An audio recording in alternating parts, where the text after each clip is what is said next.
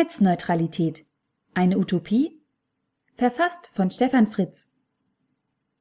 Netzneutralität ist ein zunehmend aktuelles Thema mit vielen Facetten. Aufgrund der Komplexität und Länge habe ich mich entschieden, daraus einen Fortsetzungsartikel zu machen, den ich über mehrere Tage und Einträge hinweg im Blog veröffentlicht habe. Hier sind die drei Teile zur besseren Lesbarkeit zusammengefasst. Teil 1 Der Traum der Menschen das freie Internet Seit die DARPA in den 60er Jahren des vorigen Jahrtausends die Grundpfeiler für das Internet gelegt hat, ist Freiheit ein wichtiger Baustein bei der Konstruktion. Dabei ist Freiheit im Sinne von Robustheit zu verstehen. Das Internet soll ja als militärischer Grundnutzen nicht von einer zentralen Stelle abhängen, sondern völlig dezentral und quasi selbstorganisierend und autonom funktionieren, auch wenn einzelne Teile zerstört und angegriffen werden. Aus diesen Grundgedanken hat sich nicht nur bei den Nerds, sondern auch bei Geeks, Hackern und normale Usern eine Art Mantra des freien Internets etabliert. Jeder Mensch kann von jedem Ort auf alles Wissen der Welt zugreifen. Jeder Mensch kann sich wann er will mit jedem anderen Menschen oder anderen Maschinen verbinden. Jeder kann irgendwo auf der Welt einen neuen digitalen Dienst, Service starten und jeder Mensch oder jede Maschine kann ihn nutzen. Jeder Mensch hat die Freiheit, im Internet zu sein, wer oder was er will, solange er keinem anderen schadet. Die Kehrseite, die mit diesem Mantra des freien Internet einhergeht, bedeutet, jeder kann von jedem angegriffen werden. Jeder muss sich selber vor dem Bösen schützen. Keiner weiß genau, wer die Bösen sind. Er weiß noch nicht einmal, wer das Gegenüber am anderen Ende der Verbindung wirklich ist. Keiner weiß, wem er im Internet trauen kann und wem nicht. Für bzw. gegen diese dunkle Seite der Macht gibt es zwar Einzelantworten, die versprechen, uns zu schützen, ein allumfassendes durchgängiges Schutzkonzept, welches uns die Freiheiten garantiert, ohne die dunklen Seiten in Kauf nehmen zu müssen, suchen wir jedoch vergebens. Wer beeinflusst die Freiheit im Internet und wie? Die Spieler sind groß und mächtig und ließen sich über viele Jahre hinweg in drei einfache Kategorien einteilen. Carrier, Mediaunternehmen und staatliche Stellen bzw. die Politik. In den letzten zehn Jahren ist das Feld zunehmend komplizierter geworden, weil noch weitere Spieler hinzugekommen sind. Zumindest die wichtigsten und mächtigsten möchte ich hier einmal vorstellen. Diese sieben großen Player nehmen maßgeblich Einfluss auf die Freiheit im Internet. Carrier, sowohl die großen internationalen Tier 1 Carrier, Telekom, AT&T, Level 3, als auch die Verteilnetz-Carrier wie wieder die Telekom, Vodafone und die lokalen Carrier wie Net Aachen, Net Cologne. Kabelnetzbetreiber als Twitter aus einer alten Welt, in der es noch keine IP-Netze gab und in der das Fernsehprogramm der mächtigste Content war. Reine Inhaltsdistributoren wie Sky aus der alten Satellitendistributionswelt und Netflix aus der neuen IP-Welt. Qualcomm mit der Person Paul Jacobs als noch CEO, ja wirklich, ein Chipproduzent, dazu später mehr. Google. Wir helfen euch beim Finden und Organisieren, der erste Meta- und Mega-Aggregator. Apple, der einzige Player aus dem Computing-Umfeld. IBM, Microsoft, HP und Co. spielen in diesem Spiel zumindest keine Rolle. Wir Verbraucher und Nutzer? Denn unser Einfluss ist nicht unbedingt klein in diesem Spiel um Macht und Margen. Natürlich ist die Liste nicht abschließend, aber für die von mir herzustellenden Verbindungen ist sie erstmal ausreichend. Auf die Rolle dieser Akteure werde ich in wenigen Tagen an dieser Stelle in der Fortsetzung näher eingehen. Teil 2. Die magischen Sieben und die Einfluss auf die Freiheit im Internet. Die Hauptplayer und ihre Rollen. Die Carrier. Die Carrier haben Angst, die IP-Welt ebenso zu verlieren, wie sie bereits die Herrschaft im Bereich Sprachvermittlung, die Telefonie, zumindest im Festnetzbereich abgeben mussten. Neben den Nutzern, die sich lieber via IP vermittelnden Diensten wie Skype, FaceTime und Co. unterhalten, schwinden durch den massiven Wettbewerb auch die Margen und damit der Spaß für die Carrier. Daher streben vor allem die Verteilnetz-Carrier verstärkt in die Inhaltswelt. Die Telekom ist mit ihren Entertain-Paketen dabei schon ziemlich weit. Durch umfangreiches Bundling der Media- und IP-Transportwelten versucht sie, gegen die sinkenden Margen in ihrem Kerngeschäft vorzugehen. Im Audiobereich wird das eigene Mediaportal Musicload zwar nun aufgegeben, aber dafür gibt es ja eine Partnerschaft mit dem Streamingdienst Spotify, die dann inklusive Carrier-Leistung über die Telefonrechnung abgerechnet wird. Einen ersten offensichtlichen Vorstoß gegen die Netzneutralität hat die Telekom im letzten Jahr mit der Einführung der Datendrosselung bei übergebührlicher Nutzung der Internet-Flatrates vorgenommen. Zwar musste sie hier federn lassen und zurückrudern, aber der nächste Versuch wird kommen, ganz bestimmt. Die Kabelnetzbetreiber und Inhaltsdistributoren. Die alten Fernsehkabelnetzbetreiber erleben gerade eine Blüte, denn sie haben ein Produkt, für das Menschen noch Geld bezahlen. Das Fernsehen. Über die gleichen Kabel kann man mit sehr ansehnlichen Geschwindigkeiten nicht nur Multicast-Dienste wie Fernsehen, analog und digital, sondern auch paketvermittelte Dienste, also Internet transportieren. In den G-Bytes-Bereich für viele Anwender wird man mit diesen Leitungen aber nicht vordringen können, so dass langfristig gesehen FTTH-Lösungen Fiber to the Home Vorteile haben werden. Bis dahin können sich erstmal viele Städter und Landmenschen über Internetgeschwindigkeiten von 25 oder 100 Mbits freuen, wo DSL mit nur wenigen Mbits aus der Dose tröpfelt. In den USA sind die Kabelnetzbetreiber erheblich mächtiger als in Deutschland, in einigen Teilen des Landes ähnlich marktbeherrschend wie die Telekom hier. Daher verwundert es nicht, dass im letzten Jahr dort ein Gigant probiert hat, die Netzneutralität ein wenig zu verbiegen und das erfolgreicher als die Telekom mit ihrer Drosselung hierzulande. Als internetbasierter Content-Distributor spielt Netflix in den USA mit seinem On-Demand-Videoangebot eine große Rolle für die Zuschauer. Netflix lässt seinen Content vom Carrier Level 3 zum Endbenutzer oder in dessen Nähe transportieren, so auch zu den Comcast-Kunden. Das schmeckt dem Kabelanbieter Comcast, der sowohl IP-Carrier als auch Fernseh-Content-Distributor ist Natürlich gar nicht. Und so hat Comcast von Level 3 Geld für das Peering gefordert. Prima Anschauungsunterricht in Sachen Verbiegen der Netzneutralität. Die neuen Internetspieler. Aufgrund der Verflechtungen bzw. Abhängigkeiten zwischen dem Handeln der weiteren Spieler ist die Einzeldarstellung ihrer Rolle schwierig. Sowohl Google als auch Apple bauen ihre Ökosysteme aus, dass sie Einfluss auf die Netzneutralität nehmen. Beide greifen mit ihren Sprach- und Videodiensten Google Talk, Hangout, FaceTime Audio, FaceTime Video die Carrier sehr massiv an. Denn diese können aufgrund der Vollmachtstellung der genannten Dienste keine Sprach- und Video-Mehrwertdienste mehr liefern, sondern nur noch die schnöde Basis, das Internet. Dank Wi-Fi ist das auch ein massiver Angriff auf eine weitere Cash-Cow der Carrier, die Roaming-Gebühren. Angesichts der Tatsache, dass Apple die Carrier in den Jahren 2008 bis 2011 massiv für die Verbreitung seiner Geräte genutzt hat und die Carrier dafür noch einen ordentlichen Teil der monatlichen Erlöse an Apple abführen mussten, ist das schon eine ziemlich coole Strategie. In diesem Zusammenhang sollten wir in jedem Fall noch einen weiteren Mitspieler einbeziehen.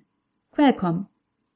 Paul Jacobs hatte als CEO des Chip-Herstellers erkannt, dass Nokia zwar viele Jahre in der Lage war, für jedes Handynetz der Welt ein spezielles Telefon zu liefern, das die lokalen Frequenzen und Normen unterstützte. Aber es war nicht im Interesse von Nokia, dieses gesammelte Know-how auf einem einzigen Chip zu packen.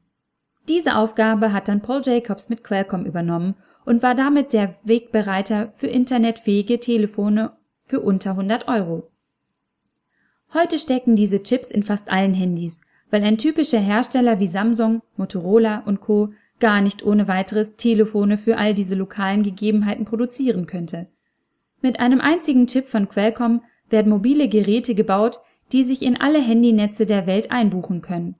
Damit hat Qualcomm das mobile Internet, wie wir es heute kennen, erst möglich gemacht und die Wertschöpfung der alteingesessenen Handyproduzenten wie Nokia massiv zum Schmelzen gebracht. Nur deswegen konnten sich Firmen wie Google und Apple mit ihren Ideen und Produkten so schnell ausbreiten und nur deswegen kämpft Apple heute mit so harten Bandagen gegen Qualcomm, um den Gegner Google zu treffen. Weitere Aktionen und Reaktionen dieser Akteure und die Rolle von uns Nutzern werden wir im nächsten Teil näher betrachten. Teil 3 Warum Netzneutralität eine Utopie ist, die wir dennoch alle lieben und anstreben sollten. Einige Player im großen Gesamtgefüge Netzneutralität haben wir bereits kennengelernt. Der Einfachheit halber hatte ich dafür den neuen Internetspieler Google, Apple und Qualcomm mit ihren Aktionen und Reaktionen gemeinsam dargestellt. Zum Einstieg nochmal ganz langsam. Ohne Qualcomm müssten Softwarehersteller mühsam Versionen für sehr viele verschiedene Handymodelle und lokale Netzgegebenheiten schreiben. Also gäbe es auch kein Apple oder Google App Store in der heutigen Form mit einer einzigen weltweit verfügbaren App für alle Märkte und Geräteuntertypen. Und damit ist klar, ohne Qualcomm keine mobile First-Strategie für Unternehmen, weil es ein paar Milliarden Smartphones weniger gäbe. Google und Apple partizipieren hier also von der Netzneutralität, mit der Qualcomm die lokalen Netzunterschiede der Carrier neutralisiert hat und mit der sie ihre Dienste nun zentral und dennoch weltweit abrufbar bereitstellen können. Also gäbe es ohne Netzneutralität kein Apple und kein Google in der heutigen Form. Google mischt sich mit der Forderung nach Netzneutralität inzwischen auch in artfremde Themen wie Leistungsschutzrecht und Urheberrecht ein und macht damit klar, wir sind die Guten, denn wir unterstützen die Netzneutralität. Aber eines ist klar. Wenn man wie Google und Apple zum Gatekeeper für Inhalte wird, ist es schon bald mit dem absoluten Wunsch nach Netzneutralität vorbei. Wie die Kabelnetzbetreiber befindet man sich schneller als gewünscht in dem Dilemma, dass man über seine Plattform, sein Ökosystem, ja auch Wettbewerber transportiert und ihre Dienste ermöglicht. Und da fällt es schon im Kleinen schwer, immer absolut neutral zu sein und sein Ökosystem für jeden gleichberechtigt zu öffnen. Hier macht Google in der Wahrnehmung der Benutzer zwar den offenen Eindruck, doch auch dabei ist klar, dass mit enorm hohem Einsatz gespielt wird. Die gigantischen Investitionen in Google Play Music in den letzten Monaten zeigen das ganz deutlich. Weitere Spieler beim Thema Netzneutralität. Der Verbraucher fordert nicht nur die Netzneutralität, RB und verhindert sie auch. Wenn Carrier Sicherheitsprodukte anbieten, die aktiv in die Neutralität eingreifen und der Kunde für diese Produkte auch noch zahlen soll oder will, dann ist das unter den anfangs erwähnten Forderungen nach Freiheit eigentlich eine verkehrte Welt. Denn Sicherheit gegen die bösen Kriminellen im Internet gibt es für viele User am einfachsten, wenn der DSL-Anschlussprovider Ports und Dienste sperrt. Im neuen IPv6-Protokoll sind Serviceklassen fest eingebaut. Da werden QoS verbessernde Maßnahmen nicht mehr proprietär auf Router- und Switch-Ebene vorgenommen, sondern die bevorzugte Behandlung von Daten und damit die Verletzung von Netzneutralität ist direkt im Header des Protokolls implementiert. Weil wir Europäer noch in der IPv4-Steinzeit leben, bekommen wir also die Vorzüge aus der neuen IP-Welt noch nicht so richtig mit. Aber das wird sich in den nächsten Jahren ändern. Eine ambivalente Reaktion ergibt sich auch aus den massiven staatlichen Überwachungen, die dank Herrn Snowden bekannt geworden ist. Den besten Schutz vor staatlichen Übergriffen bietet Verschlüsselung und oder teilweise Abschottung. Beides ist letztlich nicht förderlich für die Netzneutralität. Egal ob Staaten, politische Gruppen oder andere Interessensverbände, jeder, der nicht glasklar offene demokratische Standards verfolgt, wird geneigt sein, seine Gruppe durch Abschottung vom Rest der Welt ein wenig zu separieren, schützen oder wie auch immer der dafür verwendete Ausdruck heißt. Unterm Strich wird sich das auf jeden Fall gegen die Netzneutralität richten. Darüber hinaus gibt es noch weitere Trends in unserer Gesellschaft, die sich gegen die Neutralität des Internets richten können, wenn man nicht richtig aufpasst.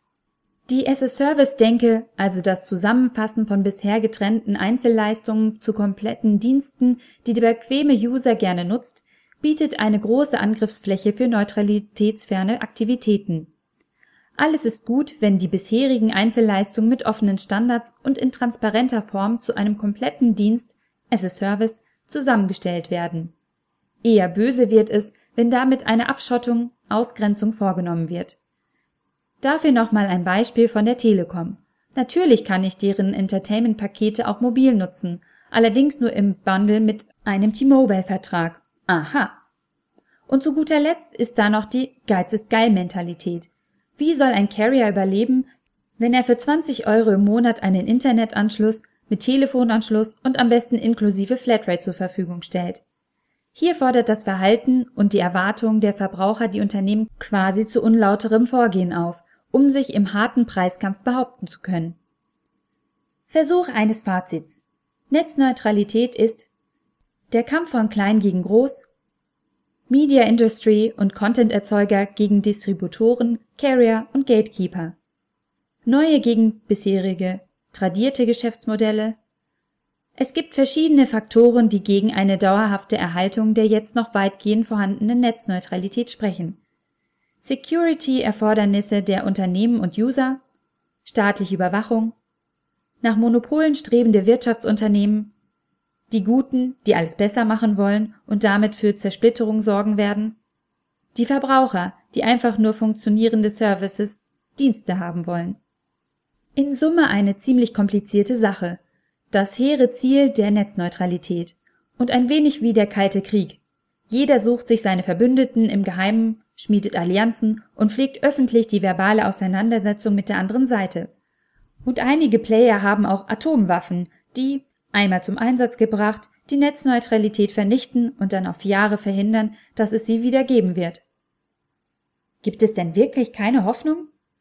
Die Trennung von Inhalt und Übertragungsweg könnte für ein paar Jahre lang ein Weg sein, wenn wir Verbraucher die Carrier dafür entlohnen. Ansonsten bleibt nur auf das Funktionieren der Märkte zu hoffen. Keiner wird übermäßig stark, alles läuft in Wellenbewegungen. Aber an der Stelle kommt ja noch ein anderes großes Problem der Menschen. Der Glaube an das Funktionieren von Märkten in einer liberalen Marktwirtschaft ist in den letzten Jahren ebenfalls massiv erschüttert worden. Damit bleibt leider nur ein Fazit. Netzneutralität ist eine Utopie, die wir dennoch alle unterstützen sollten.